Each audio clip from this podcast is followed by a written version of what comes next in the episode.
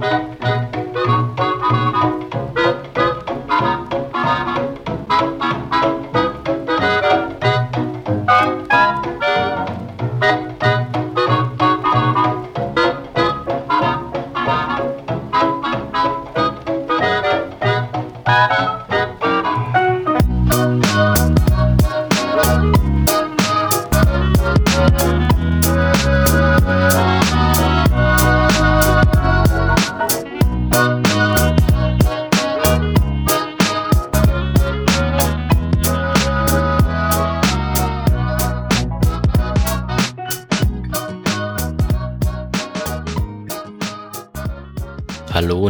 willkommen zu Ressourcen FM, dem Podcast über Material- und Energierohstoffe. Mein Name ist Martin Hillenbrand und ich darf Sie heute zur Episode 3 ganz herzlich begrüßen.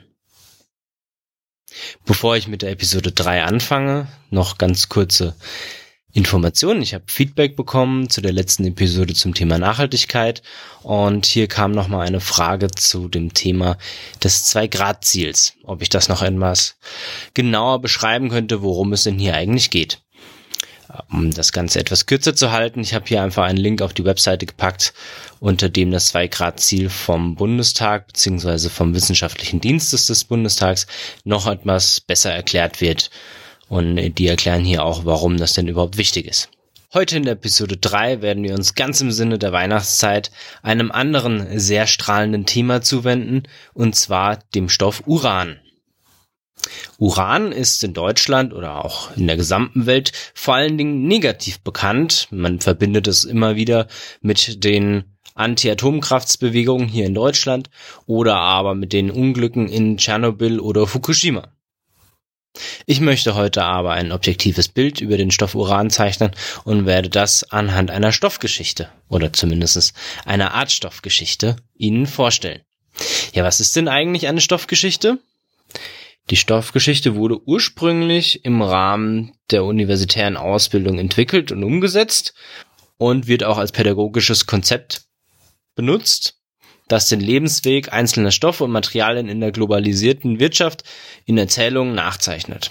Diese Erzählungen sollen Anregungen für einen zukünftigen Umgang mit den Ressourcen liefern, Kenntnisse über die Materialien und die Kultur, die damit verbunden ist, vertiefen und für einen ökologischen und politisch nachhaltigen Gebrauch dieser Rohstoffe sensibilisieren. An der Universität Augsburg, wo die Stoffgeschichten entwickelt wurden, beschäftigt sich vor allen Dingen das Wissenschaftszentrum Umwelt mit der begrifflichen Weiterentwicklung, aber auch mit einer Buchreihe beispielsweise oder aber mit den verschiedenen Methoden, äh, die Stoffgeschichten in die Lehre zu integrieren. Wo wir schon bei der Stoffgeschichte sind, fangen wir doch einfach auch mit der Geschichte des Urans an. 1789, also ist schon ein paar Jahrchen her, hat Martin Heinrich Klapproth das erste Mal Uran aus Pechblende isoliert. Was er damals nicht wusste, das war noch kein reines Uran, sondern das war eben ein Uranoxid, das er hier isolieren konnte. In der ersten Hälfte des 19. Jahrhunderts wurde Uran dann im größeren Maßstab gefördert, insbesondere in Cornwall und St. Joachimsthal in Tschechien, was damals Teil des Deutschen Reichs war, wurde das eben abgebaut und dann eben auch verarbeitet. Längere Zeit wurde Uran als Farbgeber verwendet, insbesondere in Gläsern oder in, in Schmuckgegenständen oder Schmuckobjekten. Und äh, die Farbe Anagrün besteht eben aus Uran.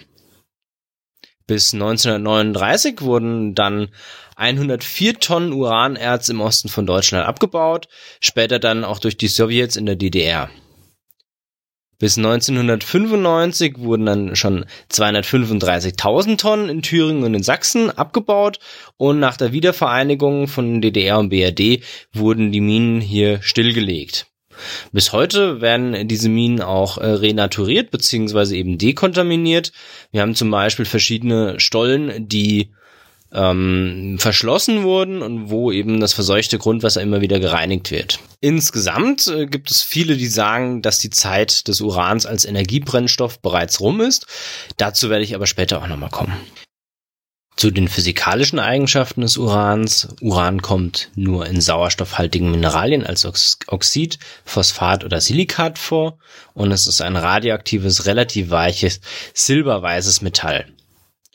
25 Isotope und drei Kernisomere mit einer Halbwertszeit von einer Mikrosekunde bis zu 4,5 Milliarden Jahren sind bekannt.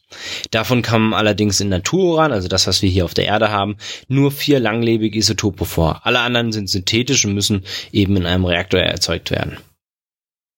Diese vier Isotope sind U238, 235, 234 und 236. U238 ist eines der wichtigsten, da es mit 99,27 Prozent den Löwenanteil im Uran hat. 235 ist das Uran, das wir für die Kernspaltung brauchen. Hiervon sind aber nur 0,72 Prozent im Natururan enthalten. Deshalb müssen wir das Natururan durch verschiedene chemische Schritte anreichern und eben den Anteil an dem U235 erhöhen.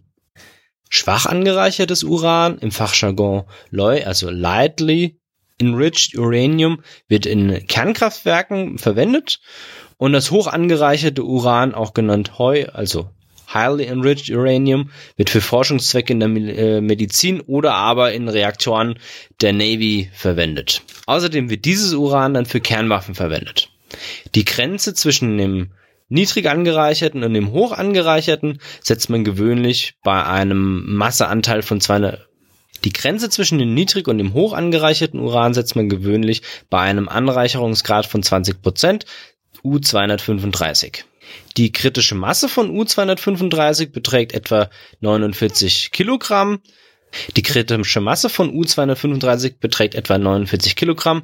Das bedeutet, wenn wir 49 Kilogramm in einer gewissen geometrischen Form haben, dann fängt hier eben eine schnelle Spaltung statt.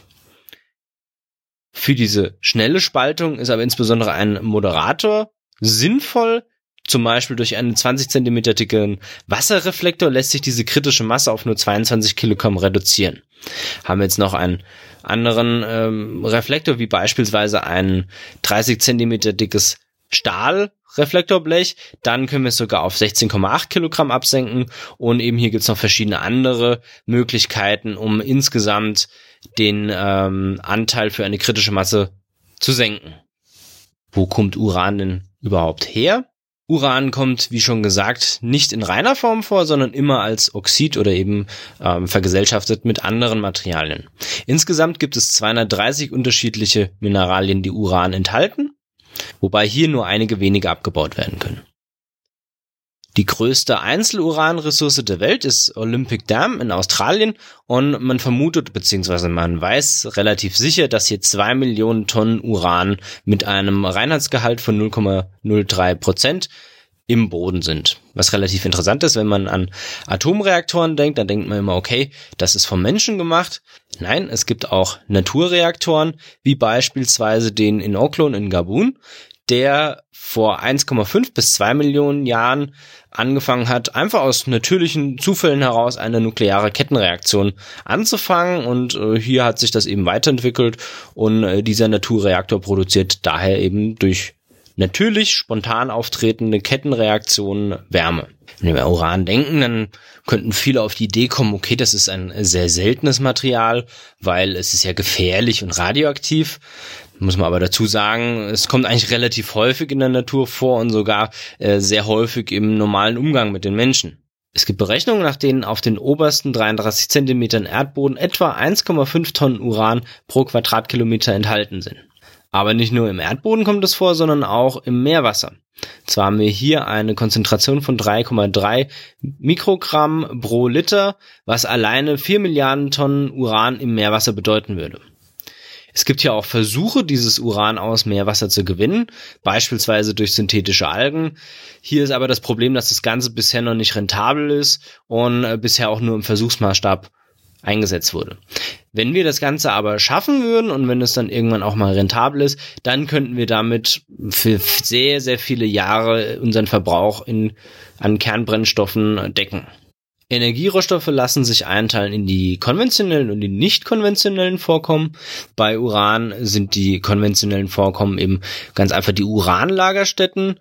Die größten nicht konventionellen Uranvorräte, die genutzt werden, ist der Abbau von Phosphoriten. Da abbauwürdige Lagerstätten nur in elf Ländern vorkommen, ist der gesamte Uranbergbaumarkt sehr konzentriert. Insgesamt gibt es acht Unternehmen, die 87 Prozent des Marktes kontrollieren. Kasachstan hat sich in den letzten Jahren hier eine führende Rolle herausgearbeitet. Mittlerweile werden 40 Prozent des Urans in Kasachstan abgebaut.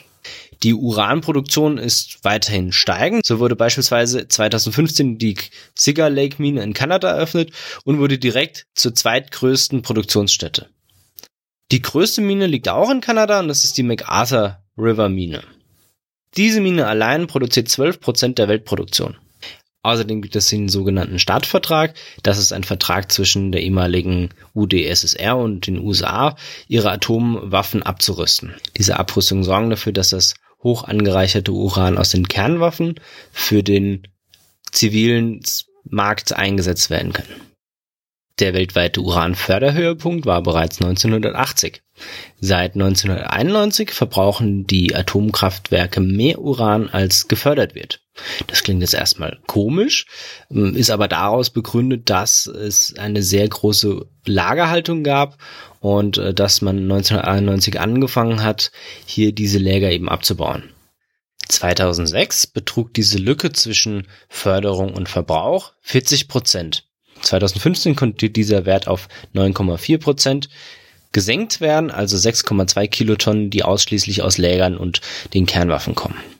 Das war aufgrund der Verdreifachung der Förderung zwischen 2007 und 2011 in Kasachstan. Mithilfe der Reserven- und Ressourcenmenge können wir nun auch die statische Reichweite berechnen. Die statische Reichweite berechnet sich im Grunde dadurch, dass wir die Reserve geteilt durch den Jahresverbrauch nehmen oder eben die Ressourcen durch den Jahresverbrauch nehmen. Damit kann man dann aussagen, bei aktuellem Verbrauch und wenn sich die Reserven und Ressourcen nicht verändern, wie viele Jahre wir noch so weitermachen können. Wenn wir uns das Ganze bei Uran anschauen, hier haben wir relativ üppige Reserven mit 1,3 Megatonnen. Diese Reserven sind zu einem Preis von unter 80 US-Dollar pro Kilogramm abbaubar. In den letzten Jahren hatten wir zwar eine Verringerung der Reserven, da viele Länder ihre Reserven neu berechnet haben und hier dann rausgekommen ist, dass sie doch etwas weniger haben als vermutet. Das haben fast alle Länder gemacht, ähm, ja, und deshalb ist die Reservenbasis zurückgegangen. Bei den Ressourcen auf der anderen Seite haben wir 13,7 Megatonnen und hier haben wir auch nochmal einen Anstieg in 2015 verzeichnet. Das hängt damit zusammen, dass es verschiedene Explorationserfolge gab hier gibt es verschiedene Berichte. Die meisten Berichte gehen davon aus, dass wir mit konventionellen Uranvorkommen Reserven für die nächsten 60 Jahre haben. Steigt der Preis allerdings, dann wird angenommen, dass wir für die nächsten 100 Jahre noch ausreichende Reserven haben. Ich habe das Ganze jetzt mal selbst berechnet, bin mir jetzt nicht ganz sicher, ob das stimmt. Allerdings mit den gesenkten Reservenzahlen kommen hier Werte von ungefähr 20 Jahren raus. Für die Ressourcen auf der anderen Seite haben wir Werte von über 200 Jahren. Also wenn wir es hinbekommen, dass wir Ressourcen zu Reserven machen, dann sieht das Ganze gut für uns aus. Das aktuelle Preisniveau ist so bei 80 Dollar pro Kilogramm. Wenn wir dieses Preisniveau auf 260 Dollar pro Kilogramm anheben, dann hätten wir wieder auch Reserven für ungefähr 100 Jahre.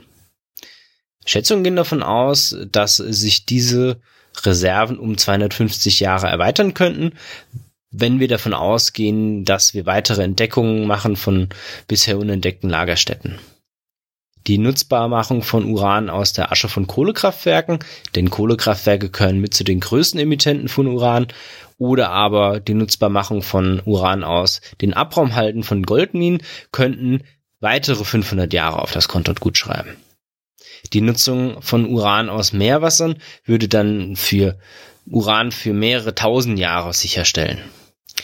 Und wenn wir dann noch es schaffen, dass wir sogenannte schnelle Brutreaktoren einsetzen, dann könnten wir hier die Energieausbeute um den Faktor 50 erhöhen.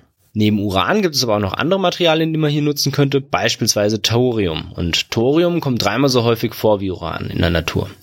Die Einsetzung, der Einsatz von Thorium wird mittlerweile auch in verschiedenen Forschungseinrichtungen untersucht. China hat hier mittlerweile eine führende Rolle.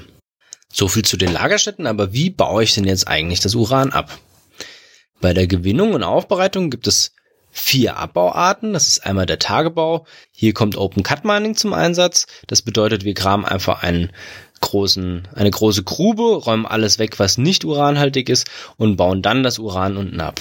Die Konzentrationsmessung des Erzes wird hier über einfach eine Radioaktivitätsanalyse gemacht. Also man schaut einfach, wie radioaktiv ist das Gestein. Und wenn es radioaktiv ist, dann geht man davon aus, okay, da muss auch Uran drin sein. Das Problem mit dem Tagebau ist, dadurch, dass der nicht geschlossen ist, haben wir eben eine Transposition von Stäuben und haben hier im Umkreis eine sehr starke Belastung. Die Alternative dazu ist der Untertagebau. Hier wird der Abbau meist oder in den entwickelteren Ländern vollautomatisch betrieben. Auch hier findet die Konzentrationsmessung über die Radioaktivität statt, aber das Ganze ist eben meist weniger schädlich für die Umwelt, da einfach keine Stäube aus der Mine herauskommen können. Neuere Abbaumethoden sind zum Beispiel das In-Situ-Leaching. Das bedeutet, wir lösen das Uran und pumpen es ab. Weit mehr als 50 Prozent des weltweiten Abbaus werden mittlerweile mit dieser Methode, mit dieser ISL-Methode abgebaut. Und das Ganze schlägt ungefähr mit 80 US-Dollar pro Kilogramm an Abbaukosten zu Buche.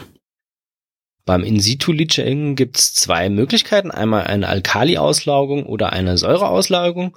Wir bauen in die Lagerstätte ein und bringen dann Wasser mit den Zusätzen, also entweder der Säure oder der Lauge plus weitere Zusätze in die Lagerstätte ein.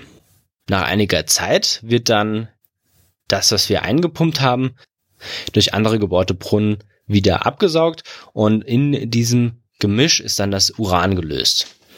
Dieses, das Uran kann dann einfach abgeschieden werden und aus dem Lösungsmittel zurückgewonnen werden. Das In-Situ-Leaching geht aber nur bei Lagerstätten, die das eben zulassen. Das bedeutet, die Lagerstätte muss nach oben und nach unten gegen Grundwasser abgeschirmt sein. Zum Beispiel durch Gesteinsschichten, die eben undurchlässig sind. Außerdem muss die Lagerstätte insgesamt porös sein, weil wenn wir Wasser reinpumpen, dann muss es sich ja irgendwie in der Lagerstätte verteilen. Es gibt noch eine vierte Abbaumethode, das ist die sogenannte Haufenlaugung. Hier kann man vor allen Dingen minderwertige Erze noch verwerten. Und es ist so, dass man eben den Abraum zu fünf bis 30 Meter hohen Haufen aufschichtet und das Ganze dann eben ähnlich wie beim ISL mit äh, einer Säure oder einer Lauge über mehrere Wochen ja bewässert und dann einfach das weitere Vorgehen von einem ISL hat, also das, was dann unten rauskommt, das, daraus scheiden wir dann das Uran wieder ab. Beim Tagebau oder dem Untertagebau wird aus dem Abraum das Uran mittels Schwefelsäure herausgelöst. Das Uran wird dann weiter per Ionenaustausch oder Lösungsextraktion abgeschieden. Die Lösungen aus dem ISL-Verfahren oder aus der Haufenlaugung werden dann genauso weiterverarbeitet. Wir scheiden hier Uran U3O8, also ein Uranoxid ab. Das wird auch als Yellow Cake bezeichnet. Das Yellowcake wird dann in 200 Liter Fässern verpackt und verschifft. Das Ganze wird dann in, in die Konversionsanlagen beziehungsweise auch genannt in die Fluorisierungsanlagen verschifft. In der Fluorisierungsanlage wird dann das Yellowcake zu Uranhexafluorid, also UF6, verarbeitet und aus dieser Fluorisierungsanlage wird es dann weiter transportiert in die Anreicherungsanlage und hier wird dann die gewünschte U235 Zusammensetzung durch Zentrifugen erreicht haben wir das Uran mit unserer gewünschten Zusammensetzung. Dann wird das in die Brennelementefabrik gebracht und hier wird dann aus dem schwarzen pulverförmigen Urandioxid, das wird zu Pellets gepresst und diese dann zu Keramiken gebrannt. Diese Pellets werden dann in Brennstäbe eingefüllt und diese Brennstäbe in den Kernreaktoren in den Reaktor gepackt. Da es hier aber relativ viele chemische Reaktionen gibt und wen das interessiert, ich habe das nochmal hier zu dem Podcast als Link dazu gepackt in die Show Notes. 10% des Urans werden aus Rückmontagen oder aber aus Recycling gewonnen. Und wenn ich sage Recycling von Uran, dann meine ich das auch so. Hier ist es das Ziel, dass aus den abgebrannten Uranbrennstäben das unverbrauchte Uran, aber auch das gebildete Plutonium herausgelöst werden. Es ist so, dass der Anteil an wiederverwendbarem, spaltbaren Uran sich normalerweise auf circa 0,9 Prozent des Inhalts eines Brennelements beläuft. Und das ist relativ wenig. Weltweit gibt's daher auch nur die Wiederaufbereitungslage in Sheffield in England und in Cherbourg, Frankreich. In Cherbourg, die ist besser bekannt auch äh, La Hague. Da es auch nur diese beiden Anlagen gibt, ist eben auch der Prozentsatz des Atommülls, der recycelt wird, relativ gering. Ist auch fraglich, ob diese beiden Anlagen überhaupt rentabel arbeiten. Der restliche abgebrannte Kernbrennstoff wird normalerweise ohne Wiederaufbereitung zwischengelagert. Die Wiederaufbereitung steht auch sehr stark im Verruf, weil in beiden Anlagen es immer wieder dazu kam, dass ähm, leichter strahlende Abfallstoffe einfach in die Meere abgegeben wurden und insgesamt ähm, gibt es viele, die sagen, dass diese Wiederaufbereitungsanlagen einfach irgendwie zwei Fässer äh, mittelstrahlendem Abfall nehmen und daraus ein Fass mit hochstrahlendem Abfall und äh, zehn mit niedrigstrahlendem Abfall machen. Allerdings gibt es sehr viele Forschungsgruppen, insbesondere in China, den USA und Frankreich, die daran forschen, diese Möglichkeiten zu verbessern. 2011 hat China beispielsweise auch einen Durchbruch gemeldet, womit ihrer Meinung nach 60 Prozent des Atommülls wiederverwendbar gemacht werden könnten. Allerdings hält China hier alle Zahlen und Fakten geheim, weswegen nicht sicher ist, ob das wirklich wahr ist. Als Nebenprodukt der Yellowcake-Produktion entstehen schlammartige Rückstände, die dann als Tailings bezeichnet werden. Diese sind dann mit radioaktiven äh, Stoffen und Schwermetallen versetzt und äh, das Ganze enthält immer noch 85 Prozent seiner ursprünglichen Radioaktivität. Durch diese schlammige Konsistenz der Tailings ist es halt schwierig, diese Massen zu lagern und äh, der Schlamm wird daher meistens in künstliche Seen eingeleitet, die dann offen einfach in der Landschaft bestehen. Da ist dann sehr, sehr leicht, dass eben die Schadstoffe in die Umwelt eingebracht werden oder ins Grundwasser oder eben in nahegelegene Flüsse gelangen. Beispielsweise gibt es das Problem in Kasachstan, dass diese Seen austrocknen und dann der Wind den Staub eben über weite Entfernungen verteilt. Oder aber es gibt das Problem, dass die Seen einfach überlaufen, wenn, äh, sehr viel, wenn es sehr viel regnet. In den Anreicherungsanlagen wird ja, wie schon gesagt, der Anteil von U235 erhöht, von den 0,7 Prozent bis auf mindestens drei Prozent. Ist hier so, dass für Kernbrennstoffe das die drei Prozent hier reichen.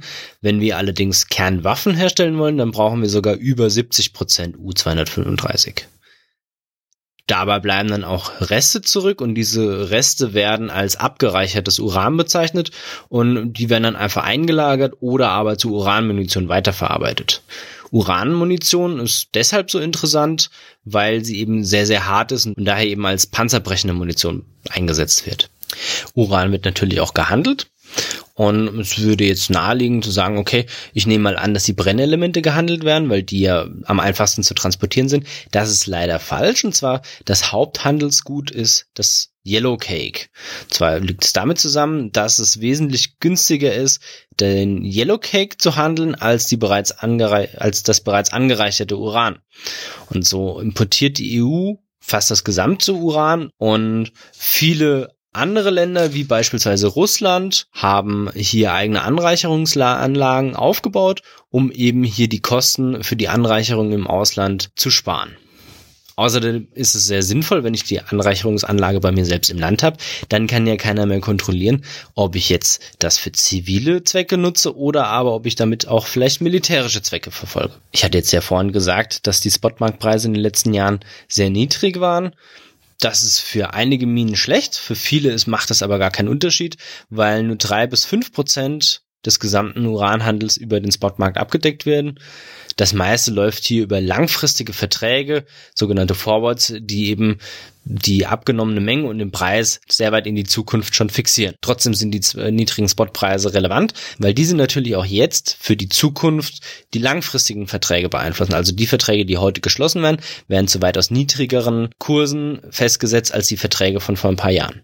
Das ist beispielsweise so, dass 2015 der Preis bei 89 US-Dollar pro Kilogramm lagen und damit war er um 100 US-Dollar niedriger als noch 2011. Im August 2016 lag der Preis dann bei 65,56 US-Dollar pro Kilogramm und das ist halt ein klarer Abwärtstrend. Wer sich jetzt fragt oder wer jetzt sagt, okay, das ist ja klasse, weil dann wird mein Strom günstiger. Ja, leider nicht, denn nur 14 Prozent der Stromkosten entfallen überhaupt auf den Uranpreis. Daher ist jetzt der hohe Einfluss nicht unbedingt da. Ähm, dieser niedrige Uranpreis hat aber vor allen Dingen einen hohen Einfluss auf die Explorations- und Förderungsprojekte. Denn da werden jetzt viele eingestellt oder zurückgestuft, wobei es immer noch viele gibt, die eben weitergeführt werden, weil es eben diese rentablen langfristigen Langzeitverträge gibt.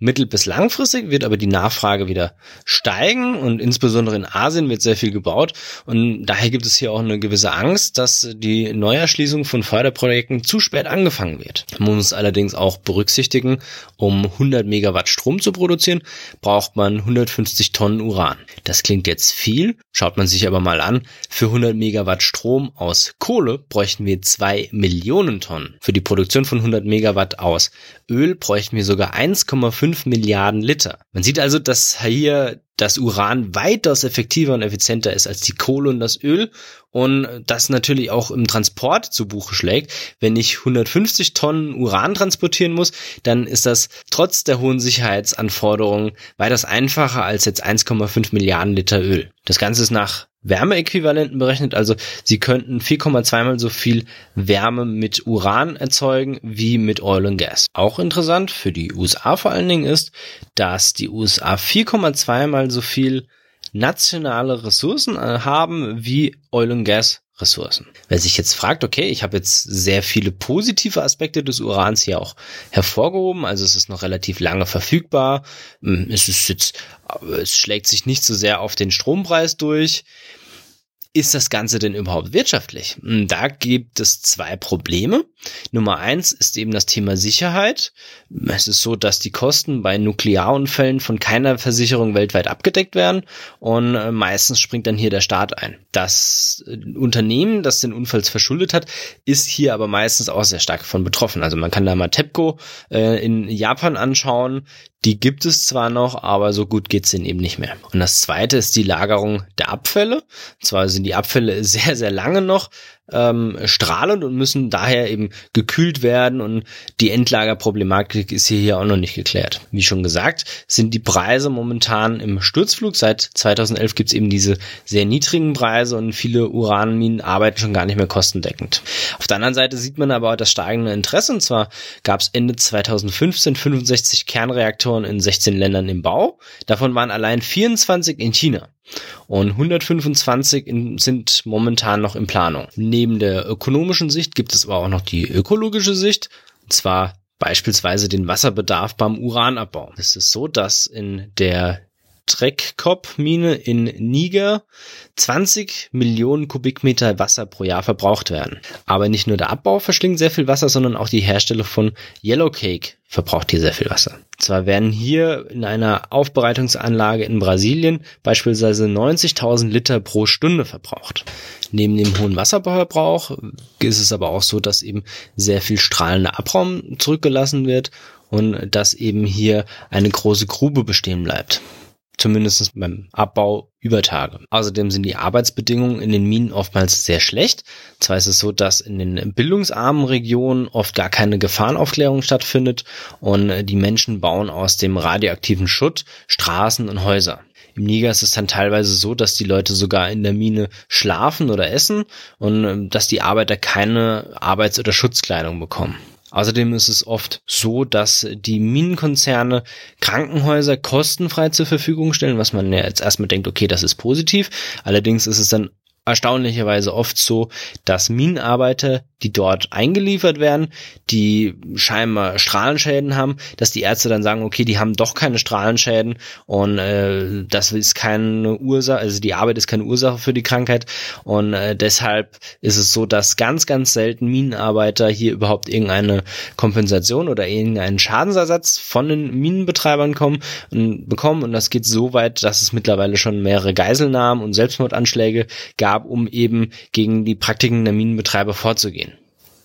Auf der anderen Seite gibt es aber auch positive Beispiele. Beispielsweise in Kanada wird fast oder wird automatisch gefördert und äh, das sind halt weitaus bessere Arbeitsbedingungen. Man muss auch verstehen, beim Übertagebau werden eben Stäube dissipiert.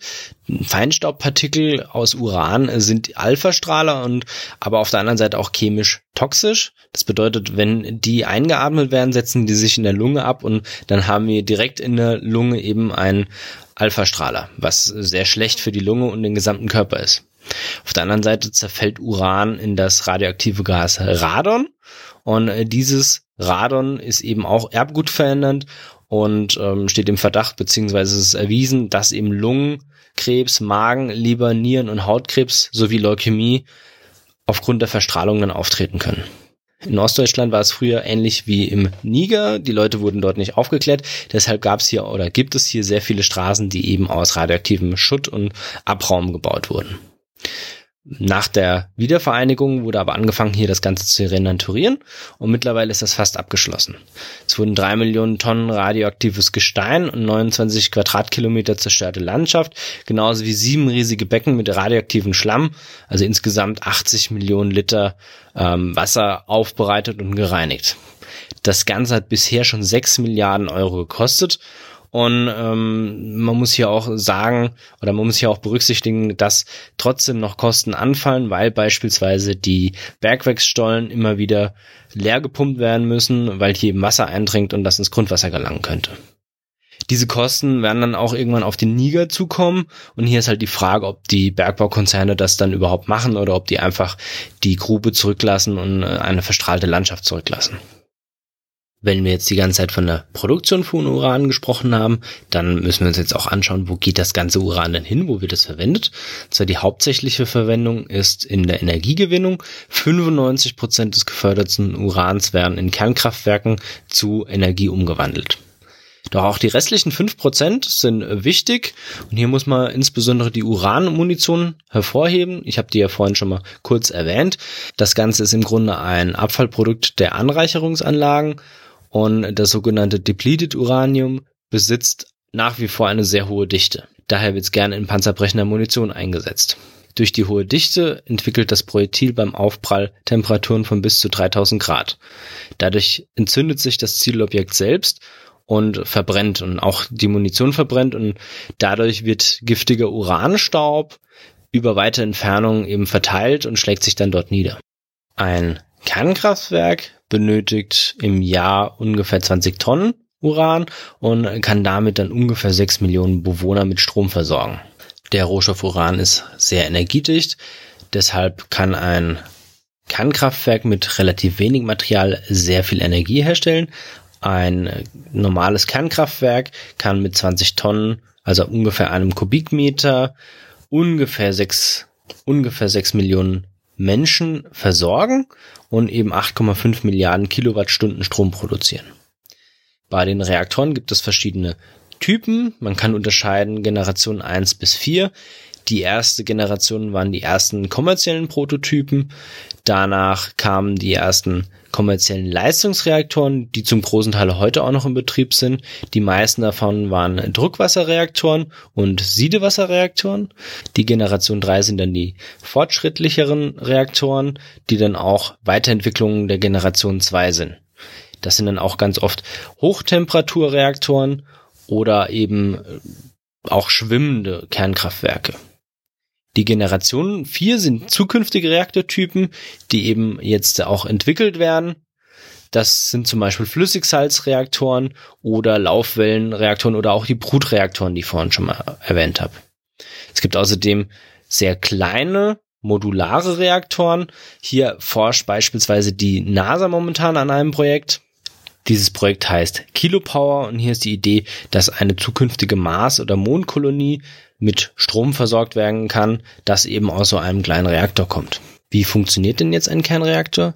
Ein Kernkraftwerk besteht aus mehreren Bestandteilen. Der Hauptbestandteil sind die zylinderförmigen Brennstäbe, in denen die angereicherten Uranoxid-Tabletten, die sogenannten Pellets, enthalten sind. In einem Reaktor befinden sich normalerweise um die 800 Brennelemente mit jeweils ungefähr 72 Brennstäben. Das Prinzip eines Kernreaktors ist eine kontinuierliche atomare Kettenreaktion, die eben sehr große Energiemengen freisetzt. Vereinfacht dargestellt kann man sagen, dass Atomkerne mit Neutronen beschossen werden, sodass die Atomkerne in einen angeregten Zustand gelangen und sich teilen. Bei dieser Teilung wird dann Wärmeenergie frei und zwei bis drei neue Neutronen. Diese neuen Neutronen können dann wiederum von den U-235 Atomen eingefangen werden, die sich dann, ebenfalls spalten. Und dadurch entsteht dann eine gewollte Kettenreaktion, die sehr, sehr große Energien frei werden lässt. Und diese Energie wird eben in Form von Wärme über ein Wärmeleitmedium, beispielsweise Wasser, abgeleitet und ganz oft wird das Wasser dann eben auch verdampft und dieser Dampf wird durch eine Turbine geführt, die dann das Ganze in mechanische Energie umsetzt. Und diese mechanische Energie wird anschließend in einem Generator in elektrische Energie umgewandelt.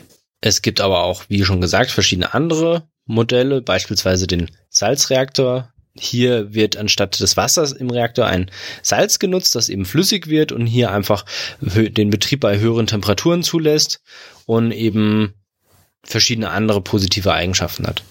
Es gibt auch den Schwerwasserreaktor. Hier wird statt normalem Wasser eben schweres Wasser verwendet. Das ist eben ein Wasser, das vor allen Dingen viel Deuterium enthält. Und dadurch ist die Eigenschaft, Neutronen abzubremsen, eben verändert. Der Wirkungsgrad bei eines Kernkraftwerks liegt bei etwa 35 Prozent bei leichten Schwerwasserreaktoren. Und das Ganze ist eben begrenzt dadurch, dass wir eine relativ niedrige Frischdampftemperatur von ca. 330 Grad haben. Zum Vergleich dazu die Frischdampftemperatur eines modernen Steinkohlekraftwerks beträgt ca. 580 Grad. Ist aber hier schwer, diese Frischdampftemperatur in einem Kernkraftwerk zu erhöhen, da die hohe, hohe Wärmestromdichte in den relativ kompakten Reaktoren die Verwendung von unterkritischem Wasser voraussetzt. Heutzutage müssen die Kernkraftwerke sehr viele Anforderungen erfüllen. Zwar müssen sie notabschaltfähig sein und haben verschiedene Sicherheitsvorrichtungen. Beispielsweise gibt es Stäbe, sogenannte Kontrollstäbe, die in den Reaktor eingeführt werden können, die dann freie Neutronen aus dem spaltbaren Material aufnehmen und dadurch dann die Kettenreaktion abbremsen bzw. unterbrechen. Auf der anderen Seite muss zum Beispiel sichergestellt werden, dass das Wärmeleitmedium, also das Wasser, das wir im Reaktor haben, dass es immer wieder bewegt werden kann und eben auch ausgetauscht werden kann, so dass die Brennelemente sich nicht übermäßig erhitzen und schmelzen. Weil wenn die schmelzen, dann laufen die aus ihrem Gehäuse heraus. Und das ist sehr, sehr schlecht, weil dadurch können wir dann nicht mehr durch die Bremsstäbe die Reaktionen beeinflussen, sondern das läuft einfach nach unten raus. Und das ist beispielsweise auch das, was in Tschernobyl passiert ist. Dort gibt es eine sehr große Lache an geschmolzenem Uran. Das wird dann auch als Elefantenfuß dort bezeichnet, weil es eben so die Form von einem Elefantenfuß hat. Und das ist eben eine Schmelze, die hoch radioaktiv ist, sehr, sehr heiß und das ist nicht mehr kontrollierbar. Und auch wenn bei der Kernspaltung selbst kein CO2 frei wird, das Kernkraftwerk muss ja gebaut werden und bei dem gesamten Prozess entsteht doch CO2. So schlägt die Stromerzeugung im Kernkraftwerk mit zwei bis sechs Gramm pro Kilowattstunde CO2 an. Das ist im Vergleich zu anderen Energieträgern wie Kohle oder Gas eine sehr gute CO2-Bilanz. Wenn wir uns aber den gesamten Lebenszyklus anschauen, dann ist davon auszugehen, dass pro Kilowattstunde ungefähr 120 Gramm CO2 verursacht werden. Wenn wir uns Wasser- oder Windkraftanlagen anschauen, dann haben wir hier rund 7 Gramm CO2 pro Kilowattstunde. Wir sehen also, dass Atomenergie nicht ganz so CO2-neutral ist, wie man das immer vermutet. Nach etwa drei Jahren kommen die abgebrannten Brennelemente aus dem Kernreaktor in ein angrenzendes Abkühlbecken. Und das Wasser in diesen Abkühlbecken hat eben die Funktion, dass die Restwärme hier adsorbiert wird und einfach ähm, von der Strahlung abzuschirmen. Wenn man in diese Becken reinschaut, dann sieht man am Boden auch immer so ein bläuliches Schimmern. Und dieses bläuliche Schimmern ist die sogenannte Cherenkov-Strahlung und diese Strahlung ist eben eine Leuchterscheinung, die beim Durchgang von schnell schnellen geladenen Teilchen durch ein lichtdurchlässiges Dielektrikum hervorgerufen wird. Die abgebrannten Brennelemente bleiben noch relativ lange heiß und nach durchschnittlich vier Jahren haben die Brennelemente dann endlich eine Temperatur erreicht im Abklingbecken, die eben unkritisch ist. Und äh, dann werden die Elemente eben aus dem Abklingbecken herausgeholt und können zwischengelagert werden oder aber recycelt werden. Normalerweise ist es dann in Deutschland so, dass sie eben in Castor-Transportbehälter verpackt werden und diese dann entweder zu der Wiederaufbereitungsanlage gebracht werden oder aber in einem Zwischenlager ähm, ja, zwischengelagert werden. Die Atommüllmenge ist mittlerweile recht kritisch. Bis 2010 sind weltweit 300.000 Tonnen hochradioaktiven Atommülls angefallen. Davon sind knapp 25 Prozent in den USA. Die deutschen Kernreaktoren produzieren ungefähr 450 Tonnen Atommüll pro Jahr und damit stehen, steht Deutschland immer noch hinter den USA und Frankreich auf Platz drei der größten Müllproduzenten. Es ist aber ja mittlerweile so, dass China sehr, sehr stark aufbaut und Deutschland sehr, sehr stark abbaut. Also von daher ist anzunehmen, dass China mittlerweile dann auch mehr Müll produziert als Deutschland. Die Zahlen sind auch von 2009, deshalb ist jetzt auch fragwürdig. Nach den ganzen Abschaltungen, ist China sehr, sehr sicher vor Deutschland. Die Endlagerung von dem abgebrannten strahlenden Uran ist sehr schwierig ist es zum Beispiel so, dass weltweit bisher noch kein Endlager gefunden wurde. Es gibt verschiedene, die jetzt vorgeschlagen wurden, beziehungsweise mm, ja, angefangen wurden zu bauen. Allerdings ist von diesen Endlagern, die sind alle auf ein paar hundert Jahre ausgelegt. Man muss aber berücksichtigen, dass Uran über tausend Jahre immer noch strahlend bleibt. Das Uran zerfällt in verschiedene andere Materialien, wie zum Beispiel Thorium 230 oder Radon 220 und das zerfällt dann wiederum in Strontium 90 oder Cäsium 137. Diese transuranischen Elemente haben sehr lange Halbwertszeiten. Also ein Risiko besteht zum Beispiel für bis zu 240.000 Jahre ja, das ist sehr lange und deshalb ist es sehr schwierig für diese lange Zeit das Material so sicher zu verwahren, dass sichergestellt werden kann, dass es nicht mehr in die Umwelt gelangt oder aber, dass spätere Generationen das Risiko hier überhaupt noch merken. Bis 1994 wurden der Müll sehr einfach entsorgt und zwar hat man einfach den Atommüll im Meer versenkt. Das Ganze wurde dann verboten. Allerdings ist es fragwürdig, ob Russland nicht viele Abfälle immer noch in der arktischen See versenkt und auch die italienische Mafia wurde 2009 sogar noch dabei erwischt, wie sie im Mittelmeer Atommüll entsorgt haben. Bis 1994 wurden mehr als 100.000 Tonnen Atommüll eben im Meer versenkt. In Europa insgesamt warten 800.000 Kubikmeter Atommüll in Zwischenlagern auf die Endlagerung. 2011 beschloss dann die EU, dass bis 2015 alle kernkraftnutzenden Ländern eine Endlagerlösung zu finden haben und dass der Transport von abgebrannten Brennelementen in afrikanische und karibische Länder sowie in die Arktis verboten ist. Wie schon erwähnt, gibt es das Risiko der Dissipation von Uran. Beispielsweise kann Uran beim Abbau, bei der Verarbeitung oder beim Transport in die Umwelt gelangen. Und im Vergleich zu anderen Energieträgern gibt es bei der Kernkraft ein sehr hohes Dissipationsrisiko im Fall von einem Reaktorunfall. 1979 kam es beispielsweise im amerikanischen Atommeiler Three Mile Island nahe Harrisburg zu einer teilweisen Kernschmelze im oberen Teil des Reaktors und äh, dadurch traten eben radioaktive Gase aus, die 75.000 Menschen zur Flucht zwangen. Zum Glück kam es hier nicht zur Zerstörung der Reaktorschutzhülle, aber es gab trotzdem eine radioaktive Verseuchung in der Umgebung. Auch wenn diese gering blieb, war das das erste Mal, dass hier eben eine größere Katastrophe auftrat.